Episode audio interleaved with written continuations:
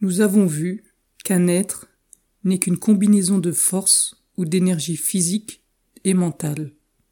Ce que nous appelons mort, c'est l'arrêt complet du fonctionnement de l'organisme physique.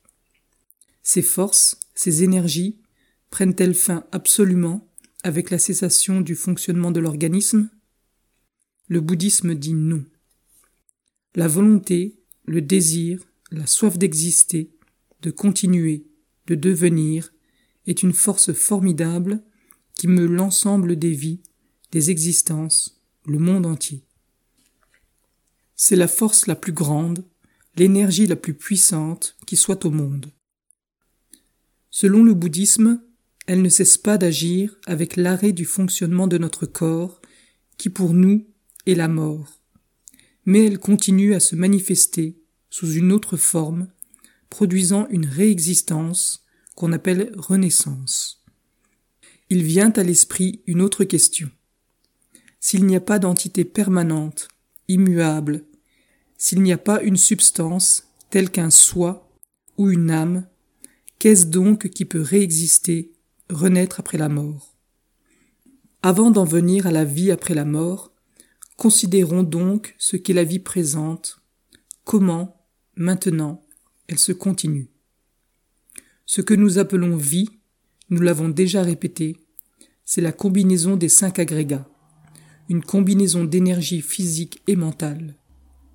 Celle-ci change continuellement. Elle ne reste pas identique pendant deux instants consécutifs.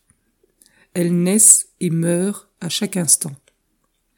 Quand les agrégats apparaissent, déclinent et meurent, ô bhikkhu, à chaque instant, vous naissez, vous déclinez, vous mourrez.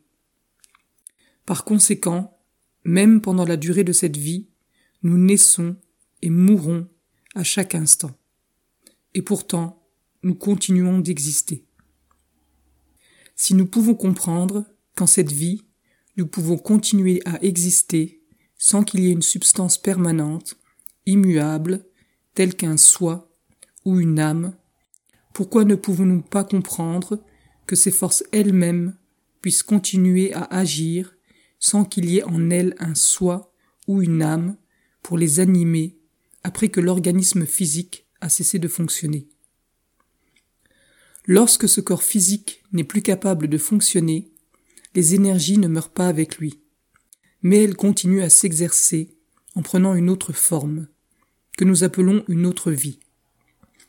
Chez un enfant, toutes les facultés physiques, mentales et intellectuelles sont tendres et faibles, mais elles possèdent en elles-mêmes la potentialité de produire un homme adulte.